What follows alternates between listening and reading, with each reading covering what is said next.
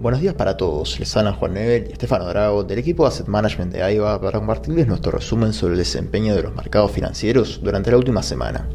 Los mercados financieros globales terminaron la semana con retornos mixtos. Los rendimientos positivos del fin de la semana mitigaron las pérdidas de los primeros días. En este sentido, los principales índices de Estados Unidos finalizaron con retornos dispares, con el S&P 500 cayendo un 0,1%, el Dow Jones creció 0,6% y el Nasdaq retrocedió 1,1%. En cuanto a Europa, el Eurostock 600 finalizó ganando 84 puntos básicos y por el lado de Asia estuvieron los peores rendimientos, cayendo el Nikkei 1,4% durante la semana. En lo que refiere a la situación bancaria, el máximo ejecutivo de JP Morgan, Jamie Dimon, sostuvo la semana pasada en una carta a sus accionistas que pese a que los mercados se han tomado un respiro tras las medidas adoptadas por el gobierno de Estados Unidos, él todavía no ve claro el final de la crisis bancaria. Sostuvo que, aunque esto no es nada parecido a lo del 2008, no está claro cuándo terminará la crisis presente.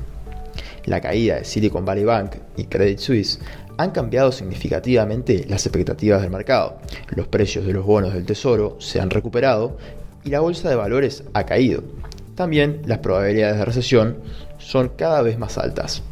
En materia política monetaria y continuando con la situación de los bancos, el presidente de la Fed de San Luis, James Bullard, sostuvo que la Reserva Federal debería limitarse a seguir subiendo las tasas para reducir la inflación objetivo del 2%, considerando que ya han disminuido las tensiones bancarias y por tanto no hay muchos indicios de que se vaya a producir una contracción del crédito.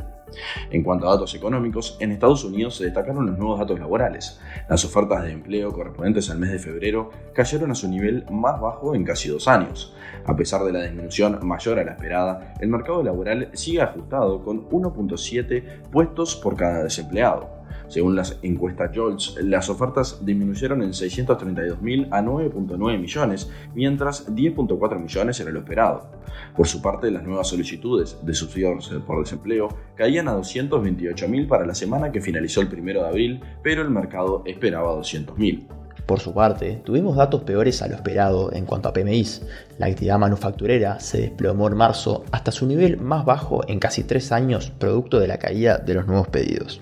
En este sentido, el PMI manufacturero del ISM cae a 46,3 puntos, por debajo de los 47,5 esperados.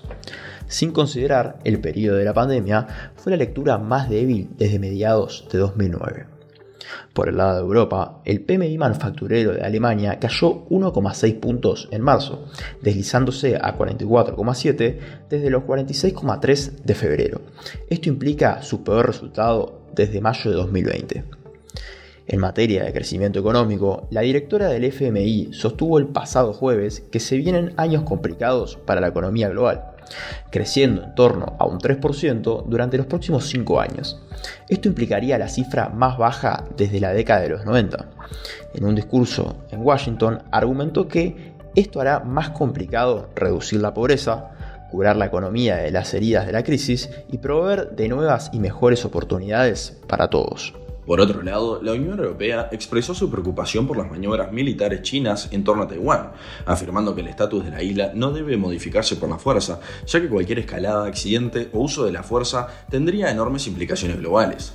Ayer el ejército chino llevó a cabo ejercicios de bloqueo aéreo y naval en torno a Taiwán, su último día programado de maniobras y un portaaviones chino se sumó a las patrullas de combate. Estamos entrando en otra semana crucial para los mercados donde se destaca en Estados Unidos la publicación del IPC de marzo y las actas de la reunión del FOMC, las ventas minoristas y el IPP de marzo. Por el lado de Europa tendremos el IPC de marzo en Alemania y el PBI de febrero en Reino Unido. Hasta aquí llegamos con nuestro resumen semanal de noticias. Cualquier consulta o comentario adicional no duden en contactarnos a nuestra casilla de Investment Support. Muchas gracias.